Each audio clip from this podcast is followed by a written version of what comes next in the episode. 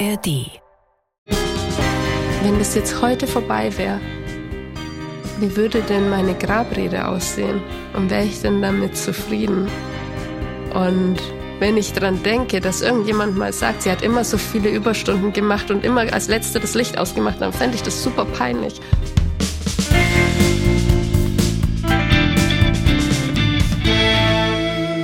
Herzlich willkommen im Nachtcafé-Podcast Das wahre Leben. Ich bin Michael Steinbrecher und ich spreche heute mit Susanna Schoter. Im Sommer 2015 wird bei ihr mit 28 Jahren Darmkrebs festgestellt. Wenige Monate später kommen Metastasen in Leber und Lymphknoten hinzu. Susanna wird zur Palliativpatientin und bereits ein Jahr später von den Ärzten als austherapiert erklärt. Statt Pläne für ihr Leben zu machen, steht sie vor der Frage, wie gestalte ich die Zeit, die bleibt? Dann bekommt sie dank einer Immuntherapie Zeit geschenkt und fängt an, all das, was sie auf später verschoben hat, nachzuholen. Heute ist sie 36 und ich freue mich, mit ihr sprechen zu können. Erstmal herzlich willkommen, Frau Schoter. Hallo, vielen Dank. Hallo. Ich freue mich auch. Ich danke, ich danke auch für das Vertrauen. Und äh, Frau Schoter, erstmal haben Sie sich es gerade gemütlich gemacht, ähm, irgendwo schön gemütlich hingesetzt? Ja, sehr. Ich sitze heute auf meinem Sofa im Wohnzimmer und zu Hause ist ja immer am schönsten. Ja, das ist, das ist wahr. Und haben Sie ein Heißgetränk oder irgendwas neben sich auf Ihrem Lieblingssofa? Ich habe ein Glas Wasser mhm. und damit bin ich super happy. Dann ist gut. Ähm, Frau Schoter, wenn, wenn Menschen, die noch keinen Kontakt hatten mit dieser Erkrankung, äh, das hören, was ich gerade erzählt habe, ne, dann fragen sich bestimmt viele, ja, wie ist es denn jetzt? Sind sie geheilt? Ist der Krebs noch da? Äh, wie würden Sie selbst so die aktuelle Situation beschreiben? Ja, das ist tatsächlich eine Frage, die mir oft gestellt wird mhm. und ich habe darauf ehrlicherweise gar nicht so eine richtige Antwort. Ich nenne es manchmal ganz flapsig Schrödingers Krebs, mhm. weil ich habe Metastasen, die sind da, die sehen aus, als wären sie verkalkt und als wäre nichts mehr drin. Aber man kann tatsächlich nicht reinstechen, um nachzusehen, ob wirklich nichts drin ist. Mhm. Das heißt, es ist irgendwie was da, aber es ist auch nicht da. Ist der Krebs dann wie so ein, wie so ein Beifahrer in Ihrem Leben? Kann man das so sagen? Ja, inzwischen schon. Ja. Anfangs war das nicht so. Mhm. Da habe ich sehr, sehr stark dagegen angekämpft und wollte das nicht akzeptieren. Aber es sind jetzt mittlerweile über sieben Jahre mhm. und irgendwann akzeptiert man den Krebs tatsächlich als Beifahrer, wenn er nicht mehr weggeht. Mhm. Ich meine, sicherlich ein Beifahrer, bei dem er froh ist, wenn er schön ruhig ist, ne, auf dem Beifahrersitz bleibt und sie am Steuer in Ruhe fahren lässt. Ne? Das ist ja, glaube ich, auch wichtig, dass sie die, dass der, dass er nicht zu stark auf sich aufmerksam macht, wahrscheinlich, oder? Ja, das wäre wünschenswert. Am liebsten mhm. wäre es mir natürlich, dass einfach immer immer ganz still und leise da sitzt und mhm. ich ihn mhm. quasi vergessen kann. Mhm. Aber so ist es nicht mit Krebs. Ja, ja. Blenden wir nochmal zurück. Susanna, wie war Ihre Lebenssituation, bevor Sie die Diagnose erhalten haben? Ich habe ein relativ normales Leben geführt, so wie man das eben von einer Person in meinem Alter erwartet. Ich war voll berufstätig, habe fleißig an meiner Karriere gearbeitet. Ich habe berufsbegleitend studiert und mein Alltag bestand eigentlich hauptsächlich aus Arbeiten und abends bin ich in die Uni gegangen.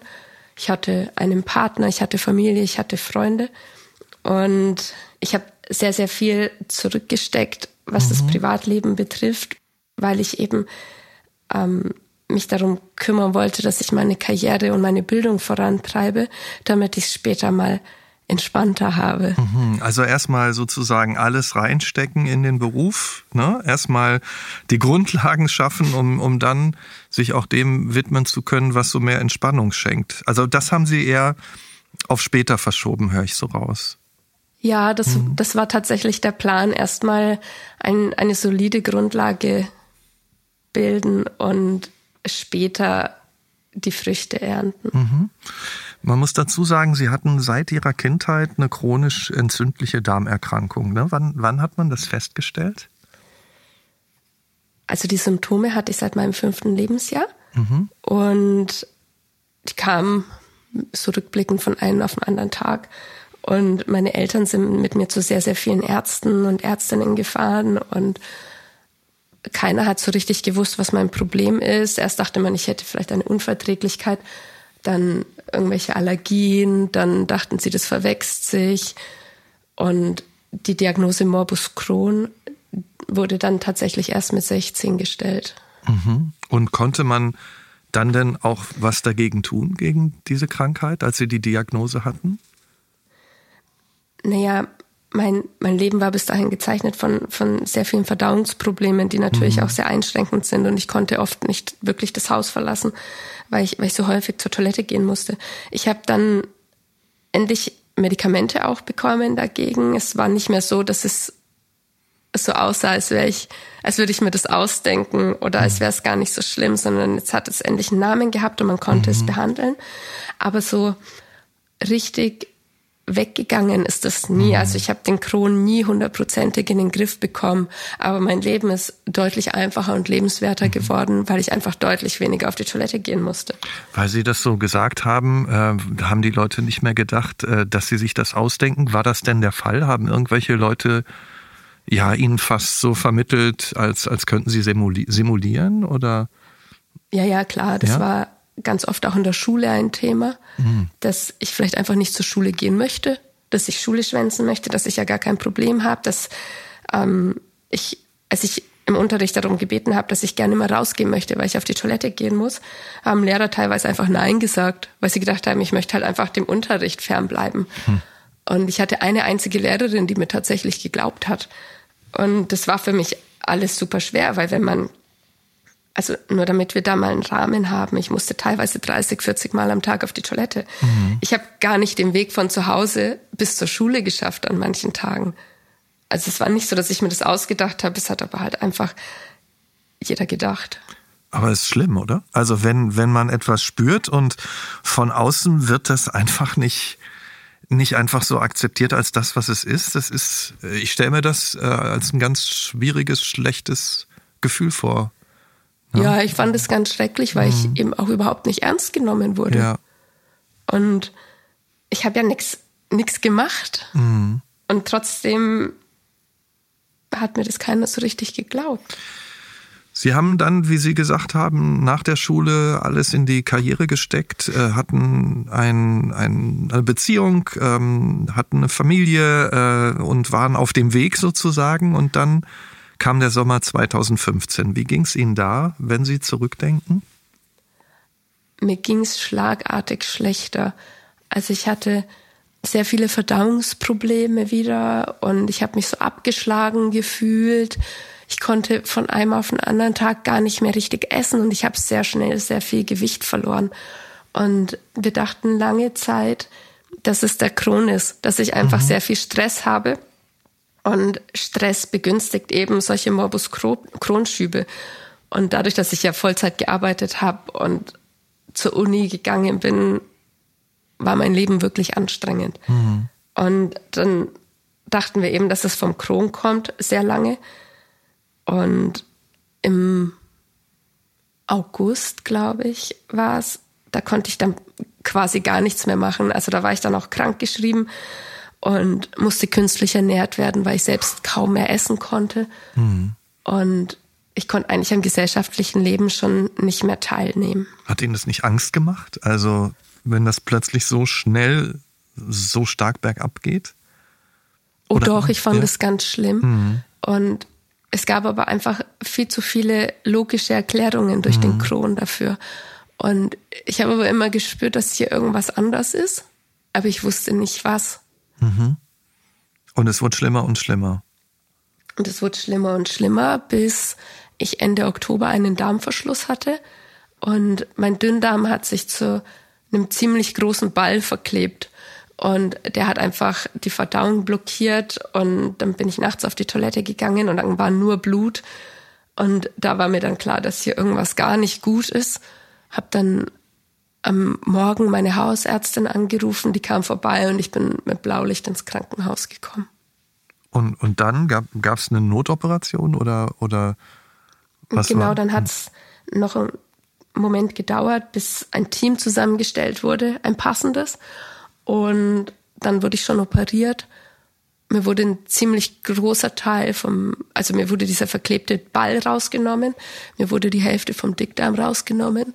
Ich bin irgendwie, Glück im Unglück, bin ich um den künstlichen Darmausgang rumgekommen. Mhm. Aber in diesem verklebten Ball hat man eben einen sechseinhalb Zentimeter großen Tumor gefunden. Wussten Sie das dann direkt nach der Operation oder wie, wie ist das dann gelaufen? Also man ist ja erstmal geschwächt von der OP, wacht irgendwann auf. Wie, wie ging es Ihnen da? Ich war ja erst auf der Intensivstation ja. und es war schon echt schwer. Ich habe ja einen riesengroßen Bauchschnitt gehabt. Ich konnte mhm. ziemlich lange gar nicht wirklich aufstehen und nicht wirklich was machen. Also mir ging es auch nach der OP gar nicht gut einfach. Und am Anfang wusste ich das auch gar nicht, was da gerade los ist. Mhm. Ich habe gemerkt, dass manche Dinge mir komisch vorkamen, aber es gab für alles immer eine Erklärung. Mhm. Und dann, ich glaube, am Tag, bevor ich entlassen werden sollte, kamen dann meine Ärzte und haben bei dem Gespräch zu mir gesagt, dass sie einen sechseinhalb Zentimeter großen Tumor in diesem Ball mhm. festgestellt haben. Und dann ist natürlich eine Welt zusammengebrochen. War das so, also in so einer Situation, wie man sie kennt, also im Rahmen einer Visite, wenn alle so ums Bett rumstehen? Oder in welcher Situation hat man Ihnen das gesagt? Ja, genau so. Ja? Mhm. Also es war eine Visite mhm. und dann haben mich sieben Augenpaare angeschaut. Mhm. Und der Professor, der mich auch operiert hat, der hat mir dann, hat mir dann eben die Nachricht übermittelt. Und ich habe erstmal also er hat auch nicht das K-Wort gesagt, ne? Mhm. Er hat gesagt, ja, wir haben da was bösartiges Gewebe gefunden und ich habe ihn dann angeschaut und gesagt, wollen Sie mir jetzt sagen, dass ich Krebs habe? Mhm. Und dann hat er gesagt, ja, davon müssen wir ausgehen. Und ähm, waren Sie waren Sie in dem Moment alleine oder waren Ihre Eltern da? War war Ihr Freund da? Ähm, Nein, ich war alleine. Und, und, neben mir war noch meine Zimmernachbarin mhm. und das ist nicht das Setting, in dem ich mir das gewünscht hätte. Mhm. Kon Aber konnten was gibt es denn für ein gutes Setting für ja, sowas? Ne? Aber konnten Sie überhaupt was denken? Konnten Sie was sagen? Ähm, was, wie haben Sie darauf reagiert? Nee, ich bin erstmal, habe ich mich gefühlt, als wäre ich im freien Fall. Mhm. Also ich, ich wusste gar nicht, ich dachte erst, das ist ein Scherz, ein Albtraum, ich wache jetzt auf. Ähm, kurz darauf kam aber dann auch schon eine Psychologin, die hat mir dann ein Beruhigungsmittel gegeben und dann war wirklich gleich jemand da. Und ich wollte dann frische Luft schnappen. Ich bin aufgestanden mhm. und auf den Balkon gegangen und die Psychologin war sofort da. Es hat viele Jahre gedauert, bis ich plötzlich gecheckt habe, dass die eigentlich da war, weil sie Angst gehabt hat, dass ich mich da vielleicht vom Balkon werfe. Mhm. Aber die, den Gedanken hatte ich nie. Hm, aber der Schock, dann, der Schock war trotzdem erstmal, der saß ja, im wahrsten Sinne des Wortes in den Gliedern. Hm. Niemand rechnet damit. Und selbst wenn man damit rechnen würde und es schon vorher wüsste, wenn es dann wirklich so ist, hm. dann ist es ja nochmal viel schlimmer. Und dann ging es dann los mit Chemotherapie oder wie ging es dann weiter? Ja, ich bin erstmal nach Hause wieder, mhm. weil die Wunden natürlich erstmal ein bisschen heilen müssen, bevor man eine Chemo anfangen kann. Haben, und haben Sie dann übrigens Ihren Eltern und Ihrem Freund davon erzählt oder wussten die das schon? Nein, den habe ich das gesagt. Meinem Partner habe ich es damals gleich gesagt. Der kam dann auch gleich. Ich habe ihn angerufen, der kam dann auch gleich. Ist dann auch die ganze Zeit bei mir gewesen. Mhm. Und dann habe ich es auch gleich meine, meine Eltern gesagt. Und wir haben damals im, im gleichen Betrieb gearbeitet. Und er hat es dann auch meinen Arbeitskollegen und Co. gesagt, das hat schon leichter gemacht, mhm. dass nicht ich das alles alleine machen musste. Aber das den Eltern zu sagen, puh, was Schlimmeres gibt es ja für Eltern gar nicht. Ne? Also. Nein, mhm. ich glaube, das ist schrecklich. Und wie ging es dann weiter in, in dieser Anfangszeit? Haben, haben Sie ähm, gedacht, das wird schon? Äh, oder sind Sie, haben Sie sich auch gefragt, was, wenn es nicht wird? Also wie sind Sie damit umgegangen? Mein großes Glück zu dem Zeitpunkt war ja, dass ich tumorfrei operiert wurde. Das heißt, alles konnte rausgenommen werden mhm. und es war ein Lymphknoten befallen. Deswegen haben wir eine vorbeugende Chemotherapie gemacht. Und ich dachte naiverweise tatsächlich, ich mache jetzt diese Chemotherapie und danach läuft mein Leben genauso weiter wie vorher. Mhm. Aber das ist nicht so. Also es ist gar nicht so gelaufen bei mir. Und ich musste dann schon auch schmerzhaft lernen, das, was es vorher gab, vor dem Krebs, das gibt's nie wieder. Mhm. Hatten Ihnen denn die Ärztinnen und Ärzte auch die Hoffnung gemacht, dass es vielleicht so wird wie vorher? Also wenn Sie sagen, Sie Sie waren vorübergehend tumorfrei, ähm, die Lymphknoten war vorher befallen und Chemo. Also haben Sie in dieser Zeit noch mit der Hoffnung gelebt, denn dass es so wird?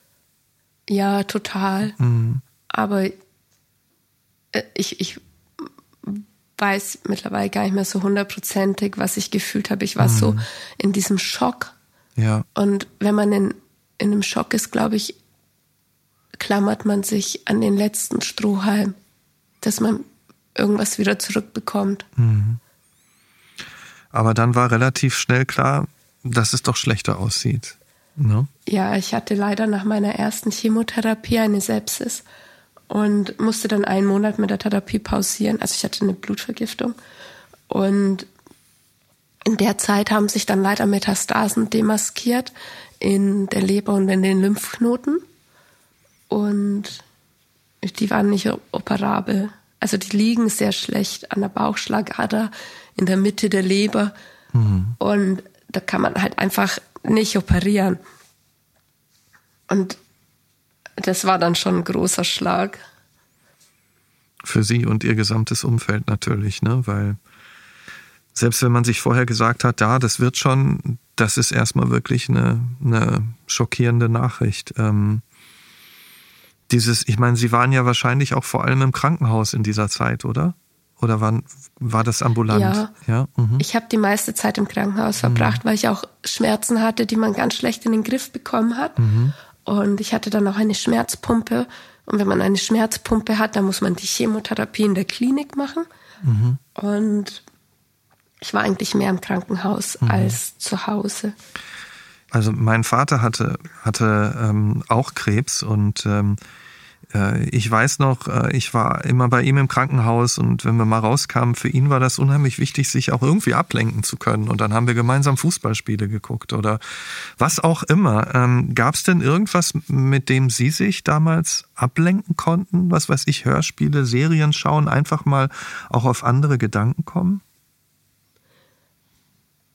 Ja, für mich war immer wichtig, beziehungsweise mein Umfeld hat immer dafür gesorgt, dass ich nicht an den Rand komme, sondern dass ich immer weiter mitten im Leben bleib. Mhm. Und wir haben wahnsinnig viel unternommen im Rahmen der Möglichkeiten. Ich konnte ja aufgrund meiner Schwäche irgendwann nicht mehr gut laufen. Also haben wir einen Rollstuhl besorgt und sind halt mit dem Rollstuhl losgezogen, haben Ausflüge gemacht, sind trotzdem auf kleinere Urlaube gefahren. Wir waren auf Rügen mhm. und wir waren am Tegernsee mit der ganzen Familie und haben immer versucht, die schlimmen Zeiten mit sehr guten Zeiten mhm. irgendwie aufzuwiegen. Ist, äh, finde ich, toll, ne? dass man einfach spürt, das Leben geht weiter und es hat viel zu bieten, auch in diesen Situationen, ne? auch wenn es alles drumherum so schlecht aussieht. Ähm, ja, es passiert mhm. halt ganz schnell, dass aus dem Menschen, der man vorher war, mit all seinen Facetten. Ich meine, jeder von uns hat Leidenschaften, mhm. Dinge, für die er brennt, Dinge, die er vielleicht gar nicht mag. Und dessen wird man vollkommen beraubt, weil in dem Moment, in dem man eine so schwere Diagnose bekommt, wird man plötzlich der Krebspatient oder die Krebspatientin ja. und alles, was vorher wichtig war, wird einfach ausgelöscht und niemand sieht es mehr. Dann ist man nur noch diese Mappe mit, mit der Diagnose, durch die dann durchgeschaut wird, ne, vor irgendwelchen Untersuchungen. So habe ich das zumindest erlebt mit, mit Menschen aus meinem Umfeld. Und ja, die Person, die man draußen war, ist ganz weit weg. Ne? Ja, und das ist ganz schlimm. Das darf mhm. nicht sein. Mhm. Also da muss man selbst alles tun, damit man nicht nur Krebs hat. Wie, wie hat sich dann die Situation auch gesundheitlich in den nächsten Monaten entwickelt? Sind die Metastasen dann kleiner geworden oder? Ich habe ja insgesamt zwölf Chemotherapien gemacht, mhm. davon ähm, alle Leitlinientherapien, also verschiedene Kombinationen, verschiedene Antikörper dafür, äh, dazu, weil keine Chemo so richtig angeschlagen hat und meine Metastasen immer weiter gewachsen sind und es mir immer schlechter ging. Und ich war im Dezember 2015 dann auch schon auf der Palliativstation einen Monat, um zu lernen, damit ähm, zurechtzukommen, wie sich die Situation für mich jetzt verändert hat. Davon habe ich sehr profitiert. Und es ging aber trotzdem immer weiter bergab. Also immer wenn ich gedacht habe, es geht jetzt nicht mehr tiefer, mhm. ging es doch noch mal ein Tal tiefer. Haben die Ärztinnen und Ärzte dann auch irgendwann gesagt, dass sie kaum noch Möglichkeiten sehen, ihnen zu helfen? Ja, das war im Frühsommer ungefähr 2016, also nicht mal ein Jahr. Später haben sie gesagt, dass es schon auch an der Zeit wäre, mich um um meine Dinge zu kümmern und zu regeln, weil wir haben die Leitlinien relativ ausgeschöpft.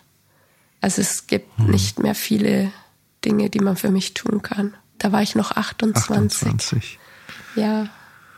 Ich meine, das ist ja eine, eine existenzielle Situation, ne? zu denken, ich muss mich jetzt mit der Möglichkeit beschäftigen, dass mein Leben bald zu Ende ist, obwohl ich ja noch vor gar nicht langer Zeit vorher gedacht habe, es geht ja gerade erst los. Also sie wollten die Früchte ja erst ernten. Ähm, wie schwer ist es Ihnen gefallen, allein den Gedanken zuzulassen?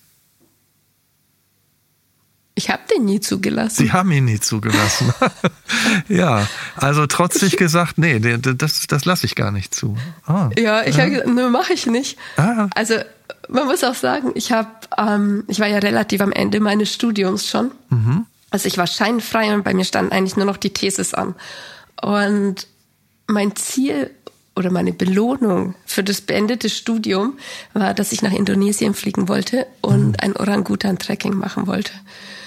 Und das konnte ich nicht machen, weil ich dann dummerweise Krebs bekommen habe. Mhm. Und mein Leben sich ja schlagartig geändert hat. Aber eins der ersten Dinge, die ich gesagt habe, war, ich werde ganz bestimmt nicht den Löffel abgeben, bevor ich nicht in Indonesien war.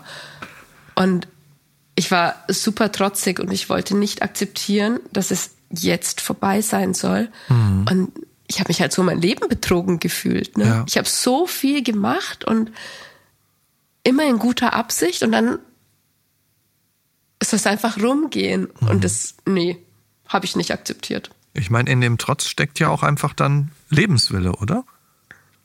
Ja, ne? sehr. Ich wollte einfach nicht sterben. Ja. Wie hat sich der Trotz geäußert? Gab es da auch bestimmte Situationen, in denen Sie gemerkt haben, ich denke jetzt einfach nicht so wie die Leute, die mir jetzt hier vermitteln, da, da ist kaum noch Perspektive? Wir haben unheimlich viel gelacht und auch viele mhm. schöne Momente miteinander erlebt. Und es fanden einige sehr eigenartig, wie man denn in meiner Situation noch so lachen kann.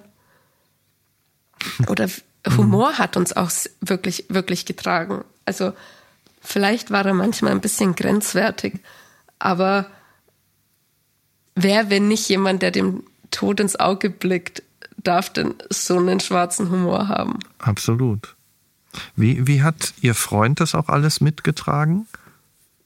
Der war immer da, er war immer an meiner Seite und er hat immer dafür gesorgt, dass die schönen Augenblicke überwiegen. Immer.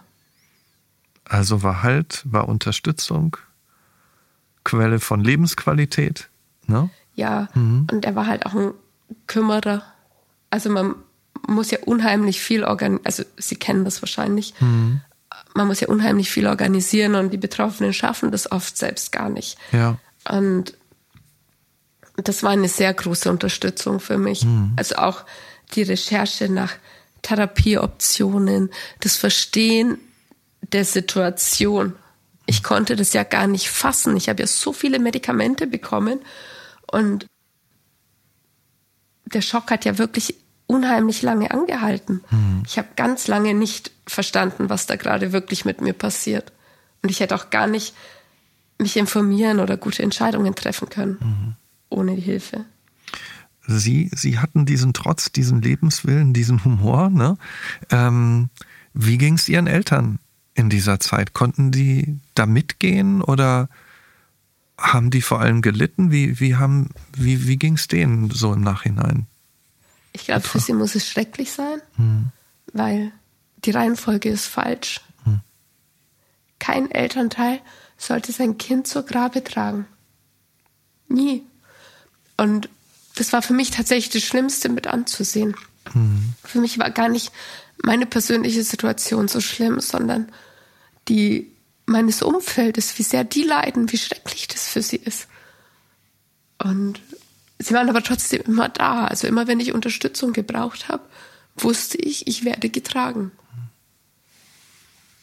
Es ist bestimmt auch Dankbarkeit dann da, oder? Auch. Ja, unheimlich mhm. viel. Mhm. Also ich glaube, ohne mein Umfeld hätte ich das alles gar nicht so geschafft, wie mhm. es dann im Nachhinein wirklich lief. Sie hatten ja diesen, diesen Traum, Indonesien, Orang-Utans zu sehen und das haben Sie ja gerade auch beschrieben. Auf der anderen Seite gab es da diese Prognose der Ärztinnen und Ärzte, die die eher, ja, die, die ja fast hoffnungslos war. Und äh, haben Sie dann trotzdem auch schon bestimmte Dinge geregelt ähm, für den Fall der Fälle? Also keine Ahnung, auch über die Beerdigung nachgedacht, in der Hoffnung, dass die ganz viel später kommt. Aber haben Sie sich mit diesen Dingen beschäftigt oder haben, die die, haben Sie die einfach beiseite geschoben? Ja, das habe ich gemacht. Das habe ich sogar sehr früh gemacht. Ich bin jemand, der gerne Arbeit oder Scherben oder irgendetwas hinterlässt. Ich bin ein sehr aufgeräumter Mensch. Deswegen habe ich mich hingesetzt und habe einmal alles geregelt, was mir wichtig ist, wo meine Unterlagen sind. Ich habe eine Patientenverfügung gemacht, weil ich das wichtig finde, das selbst zu machen und nicht andere Menschen die Entscheidung aufzubürden. Ich habe geregelt, wie ich gerne beigesetzt werden möchte, wo das sein soll. Es war schlimm und schwer und ich habe unheimlich viel geweint, aber nachdem es dann gemacht war, war ich sehr erleichtert. Und ich finde, das ist aber ein, als junger Mensch setzt man sich damit überhaupt nicht auseinander, aber eigentlich sollte das jeder machen, schon im Gesunden, weil es kann so schnell gehen. Mein Leben hat sich von mit einem Wimpernschlag hat sich's verändert. Gab's, ähm, wenn Sie sagen, da sind Tränen geflossen, gab's auch bestimmte Bilder, bestimmte Dinge, vor denen Sie auch einfach Angst gehabt haben, dann in manchen Momenten doch, trotz des Lebenswillens, trotz des Humors? Ich hatte immer Angst zu ersticken. Aus irgendwelchen Gründen dachte ich, wenn man stirbt, erstickt man.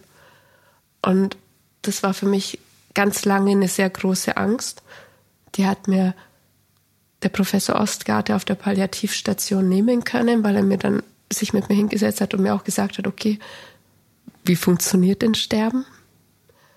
Und ich hatte, ich wollte nie, dass meine Verwandten und Angehörigen und Freunde weinen. Also so viel, also sie können weinen, aber ich hatte immer Angst, dass sie immer traurig sind, wenn sie irgendwann an mich zurückdenken. Mhm. Aber glücklicherweise kann man ich meine, das, woran sie irgendwann mal denken, ist jetzt. Und ich kann beeinflussen, wie sich meine Verwandten irgendwann mal an mich erinnern werden. Nämlich heute, hier und jetzt, indem ich einfach das Beste draus mache mhm. und mit ihnen so viele gute Erinnerungen sammle und Momente, dass sie vielleicht weinen, ist völlig okay, aber ich wünsche mir, dass sie dabei lächeln. Ja. Sie haben dann im August 2016 mit einer Immuntherapie begonnen. Ähm, ist das auf Ihre Initiative geschehen oder war das auf Rat Ihrer Ärzte? Wir wollten nicht akzeptieren, dass es jetzt das Ende sein soll. Und wir haben uns von Anfang an schon immer sehr viele Meinungen eingeholt, um das Beste aus meiner Behandlung für mich herauszuholen, weil auch Ärzte sind nur Menschen. Ich glaube zwar, dass jeder immer in der besten Absicht handelt, aber es ist immer gut, noch eine zweite oder dritte Meinung zu etwas zu hören. Und wir sind dann zufällig auf einen Aufruf aufmerksam geworden zu einer Phase 3 Studie für eine neuartige Immuntherapie und haben uns dann in, in Heidelberg vorgestellt und über diese Therapie informiert, für die ich prinzipiell in Frage gekommen bin, weil ich eine sogenannte Mikrosatelliteninstabilität habe. Das ist ein Gendefekt, der zwar relativ selten ist, aber Glück im Unglück. Und dann haben wir das Medikament beantragt bei der Krankenkasse, weil ich aufgrund meines Morbus Crohns nicht in die Studie aufgenommen werden konnte, weil das ein Ausschlusskriterium war. Und keiner wusste so genau, was dann passieren wird, weil man erstens nie weiß, ob das Medikament anschlägt oder nicht mhm. und zweitens nicht, wenn man schon eine Autoimmunerkrankung hat. Und ich habe dann auch den Arzt dort gefragt, was er mir denn raten würde.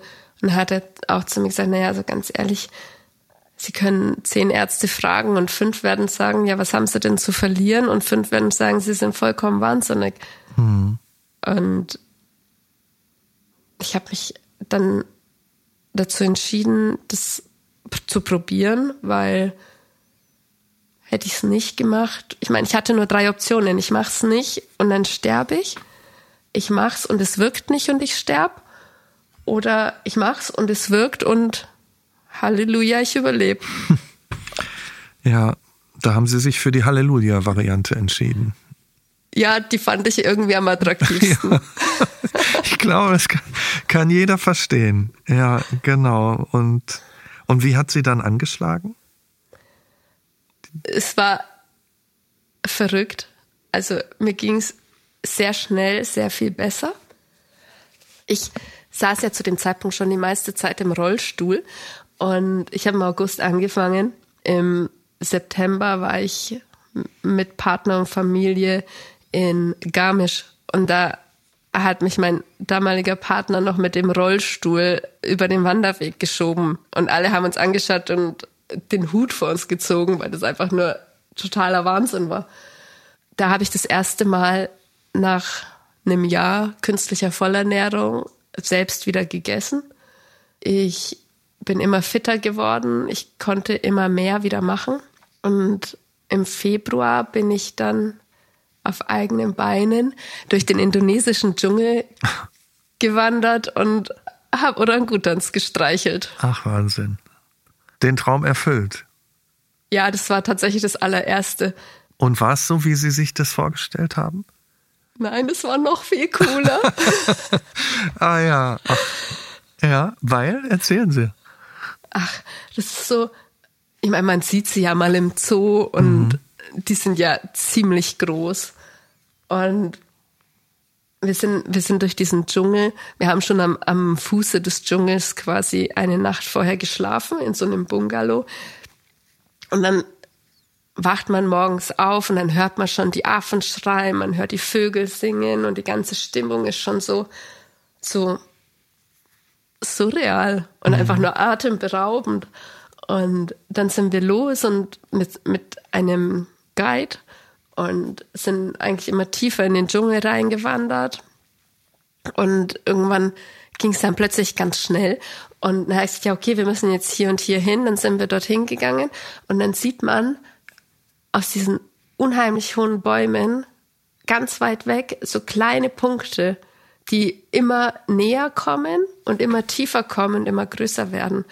Und das sind dann die Orangutans gewesen und die Mamas hatten alle ein Baby dabei und die waren so friedlich auch und einfach so, so, so nett und gar nicht, ich, ich hatte ja am Anfang so ein bisschen Angst, weil die ja so groß sind. Ne? Mhm. Aber die sind ganz, ganz herzige, friedliche Wesen und es war einfach so, so wunderschön mit anzuschauen. Wow. Das hört sich wirklich besonders an. Und, und das sind, das sind doch wahrscheinlich dann auch diese Momente, die Sie, die Sie beschreiben, oder? Die, die dann bleiben, die das Leben auffüllen, ne? Und, und, und die es ausmachen. Ja, also ich finde, darauf kommt es an mhm. im Leben. Und das sind auch die Dinge, wenn wenn es mir irgendwann schlecht ging oder auch heute noch schlecht geht, dann sind diese Erinnerungen das, was mich durch die dunklen Tunnel trägt, bis, bis wieder Licht am Horizont ist. Mhm. Ich meine, Sie haben ja auch gesagt, ähm, Sie, Sie, Sie möchten das Leben anfüllen mit, mit diesen positiven Erinnerungen, auch für andere. Ne? Auch für andere. Sind Sie dann auch mit Ihrer Familie irgendwo hingefahren, auf Reisen gegangen? Ja, ich habe mit meiner Mama noch Urlaube gemacht, mit meiner mhm. Schwester schöne Ausflüge gemacht und wir unternehmen auch als Familie sehr viel zusammen und haben alle eine sehr starke Bindung zueinander.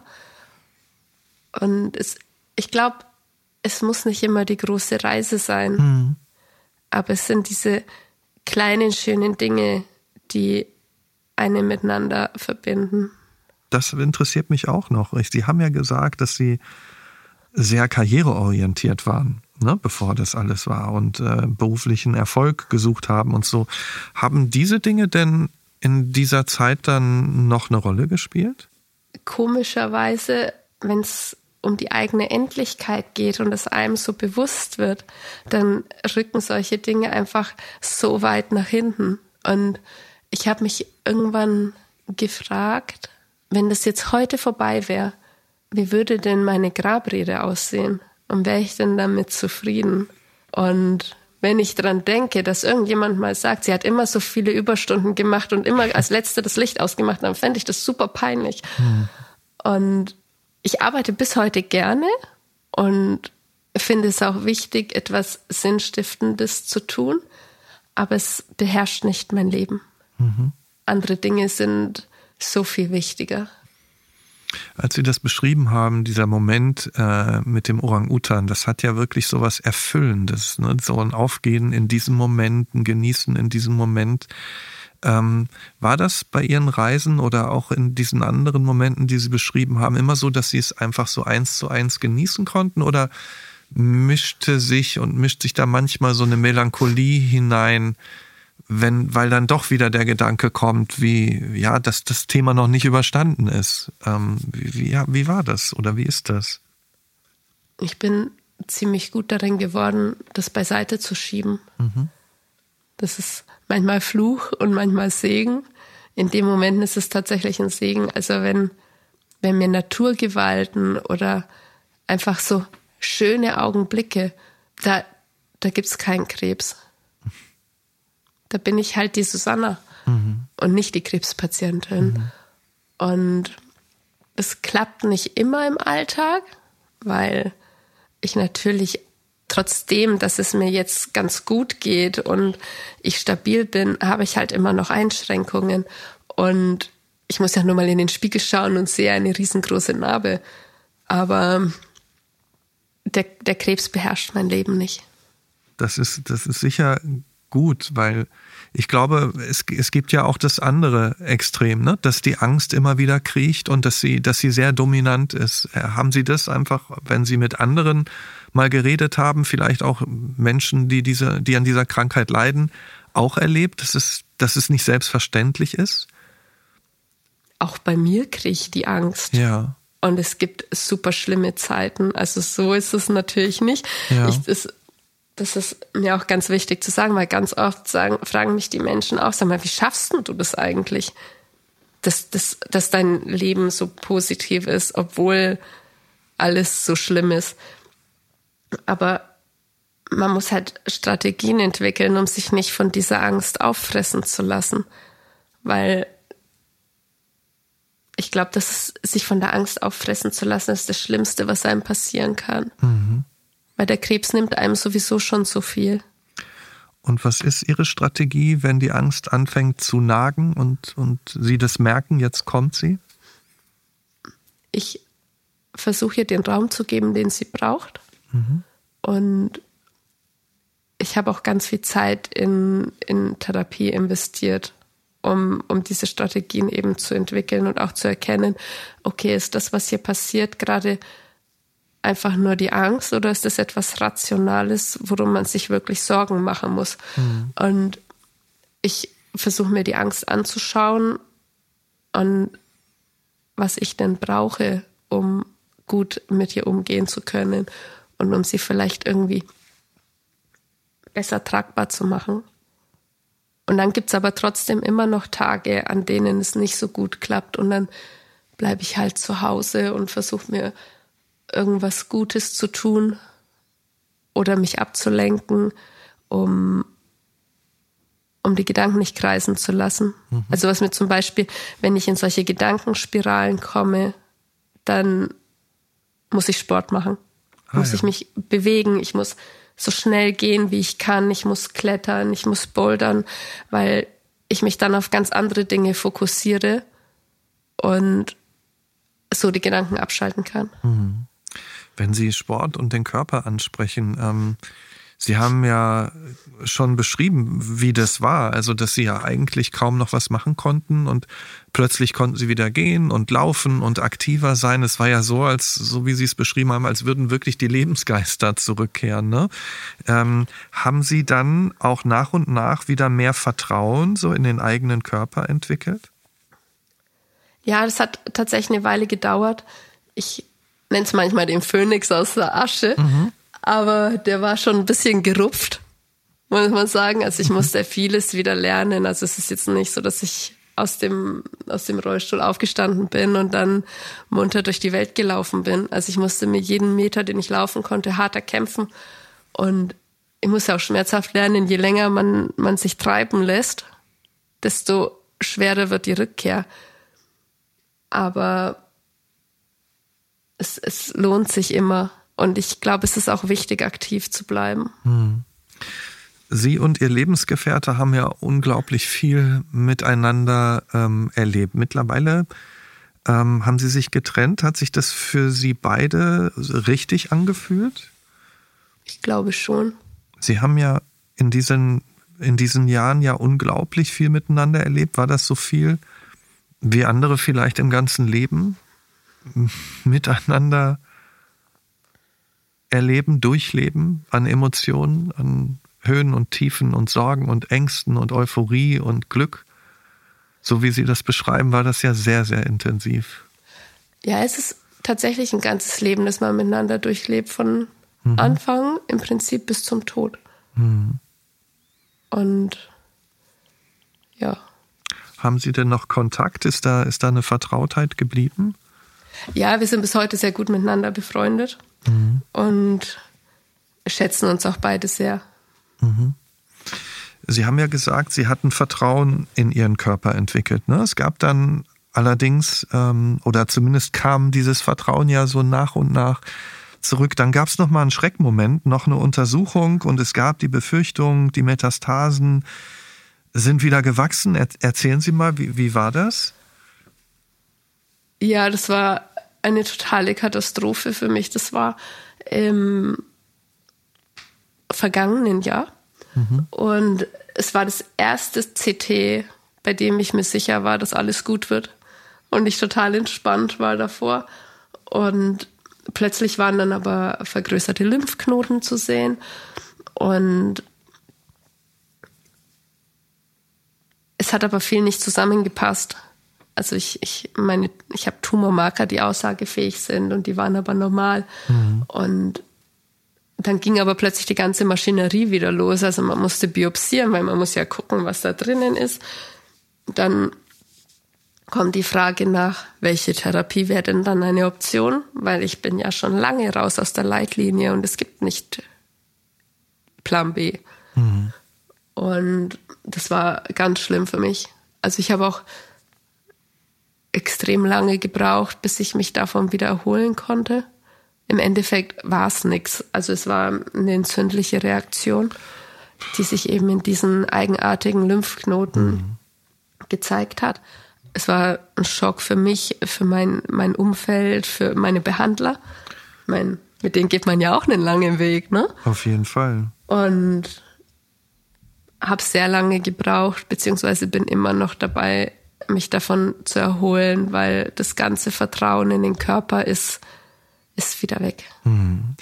Und diese Zeit, bis das endgültige Ergebnis da ist, das ist ja einfach, das kann man kaum beschreiben, oder? Also ähm, so habe ich das mit meinen Eltern erlebt und ähm, dieses Warten ist doch fast unerträglich.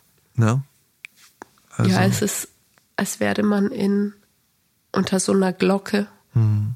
Das ist so ein Vakuum, in dem man sich befindet. Man kann kaum atmen. Man hat Angst. Die Gedanken kreisen natürlich, auch wenn man versucht, sich irgendwie abzulenken. So richtig funktioniert es nicht. Und es ist einfach eine schrecklich, schreckliche Situation. Mhm. Wie, wie geht's Ihnen heute? Also, Sie haben gesagt, dass das arbeitet auch immer noch in Ihnen, ne? Das ist immer noch nicht ganz weg. Dieser, dieser Schreck, der, der ist geblieben auch teilweise. Sie arbeiten aber mittlerweile wieder, oder? Ja, ich arbeite wieder. Mhm. Ich im, im Rahmen meiner Möglichkeiten eben, also eine Vollzeitstelle würde ich ganz realistisch auch nicht schaffen. Aber ich habe meinen Wirkungskreis in die Onkologie verlegt, indem ich einfach meine fachliche Expertise mit dem, was ich gelernt habe und mein Wissen als Patientin verknüpfen kann, weil mir immer wichtig war, dass ich aus dem Schrecklichen, was mir passiert ist, mhm. vielleicht etwas Gutes für andere machen kann, damit sie es mal leichter haben und nicht eben diesen beschwerlichen Weg wie ich gehen müssen. Das finde ich sehr wertschöpfend und das macht mir auch sehr viel Spaß. Also so und diese Erfüllung, die darin besteht, was Sinnvolles zu tun, ne? Also was einem auch selbst Sinn gibt und höre ich daraus. Ja, also das hat sehr großen Stellenwert in mhm. meinem Leben gewonnen, mhm. dass ich etwas Gutes und Sinnvolles tue für mich, aber auch für andere. Und ansonsten ist mein Leben erstaunlicherweise und glücklicherweise relativ normal. Ja. Schön. Und äh, das freut mich sehr und ich hoffe, das bleibt noch ein Weilchen so. Mhm. Sie, Sie sind mittlerweile auch wieder in einer neuen Partnerschaft. Ähm, wie, wie haben Sie den Partner kennengelernt? Ja, also so wie man das halt heutzutage macht, wenn ja. man jung ist, ne? Ah ja, okay. Und also über ja. eine Dating-Plattform oder? Quasi. Äh, ja, okay, quasi. doch, ja. doch, doch, schon. Ja, mhm. Bevor es jetzt hier irgendwelche falschen ja, Bilder ja. stehen. okay. Mhm. Aber ich war sehr froh, dass es so gekommen ist und dass wir uns gefunden haben und ich bin unheimlich glücklich und froh, Ach, dass schön. es uns gibt. Haben Sie mit ihm denn schnell drüber gesprochen, wie es, wie es, was Sie für eine Geschichte haben und wie es Ihnen geht? Ja, also ich halte dann nicht sonderlich hinterm Berg mhm. damit, weil, naja, ich schreibe einen Blog darüber. Also ich habe ein sehr schlecht gehütetes Geheimnis diesbezüglich. okay. Und ich meine, ich kann ja nichts dafür. Ne? Es ist ja nicht so, dass mir das passiert ist aus Gründen, sondern mhm. es war halt einfach so. Und wenn mich jemand deswegen nicht mag, mhm. ja, dann ist es auch nicht schade drum. Ne? Mhm. Deswegen bin ich da ganz offen und finde es meinem gesamten Umfeld gegenüber einfach wichtig, dass, dass sie das auch wissen. Also mhm. ist nicht zu viel, nicht ständig, aber das, was nötig ist. Und Sie sind glücklich mit ihm. Das ist doch die Hauptsache. Ja, ne? unendlich. Ja. äh, sind Sie denn, also Sie, Sie haben ja gesagt, ich hatte diesen einen Traum, ich wollte nach Indonesien und ich wollte zu den Orang-Utans. Sind denn da äh, immer noch bestimmte Dinge, die Sie unbedingt erleben wollen, so wie vor einigen Jahren? Oder ist es jetzt eher so, dass Sie sagen, nein, ich will eigentlich nur mein Leben genießen und den Alltag genießen und das tolle genießen, was ich habe, was, was Sie ja auch ausstrahlen, gerade wenn Sie über Ihr heutiges Leben sprechen. Naja, dadurch, dass ja keiner so genau gewusst hat, wie lange das bei mir gut geht, mhm. habe ich sehr schnell sehr viele Dinge gemacht. Und die allerwichtigsten und größten Dinge habe ich tatsächlich nicht auf die lange Bank geschoben, weil ich immer gesagt habe, jetzt, wenn es rum ist, dann ist okay. Mhm. Und das war mir wichtig, dass das so ist und ich irgendwann mal zufrieden die Augen schließen kann. Deswegen sind die ganz, ganz großen Dinge tatsächlich gemacht. Aber Vielleicht mal nach Patagonien. Das wäre noch schön. ja, schön. Und, und was dort machen? Ja, ich würde gerne in Patagonien klettern. Ich mhm. würde gerne ans Ende der Welt. Und ich würde einfach die Natur genießen. Mhm. Also ich glaube, in der Natur tanke ich einfach am aller, allermeisten auf. Und, und wie oft müssen Sie überhaupt noch dann zur Untersuchung? In, in welcher Regelmäßigkeit ist das bei Ihnen aktuell? Also ich gehe regelmäßig zur Blutentnahme mhm. und auch zur Bestimmung meiner Tumormarker. Mhm. Das ist etwa einmal im Monat mhm. aktuell. Und dann gehe ich in unterschiedlichen Abständen ins CT, mhm. also ins PET-CT, um einfach engmaschig zu kontrollieren, ob da jetzt wieder was nachgekommen ist oder nicht. Mhm. Weil krebsfrei bin ich ja nicht. Aber das Ziel ist, ähm, so lange stabil zu sein wie möglich und mindful watch and wait so schnell wie es geht ähm, zu erkennen, falls sich doch etwas ändert. Mhm. Und wenn Sie so auf Ihr Umfeld schauen, wir haben über äh, Ihren neuen Partner gesprochen, über die Familie gesprochen. Ähm, sind die Freunde die gleichen geblieben? Sind neue hinzugekommen? Was hat sich so in Ihrem Umfeld getan? Ich glaube, es ist kein, kein Stein steht mehr so auf dem anderen wie vorher. Mhm. Und das ist auch völlig okay. Zeiten ändern sich, Menschen ändern sich, Beziehungen ändern sich.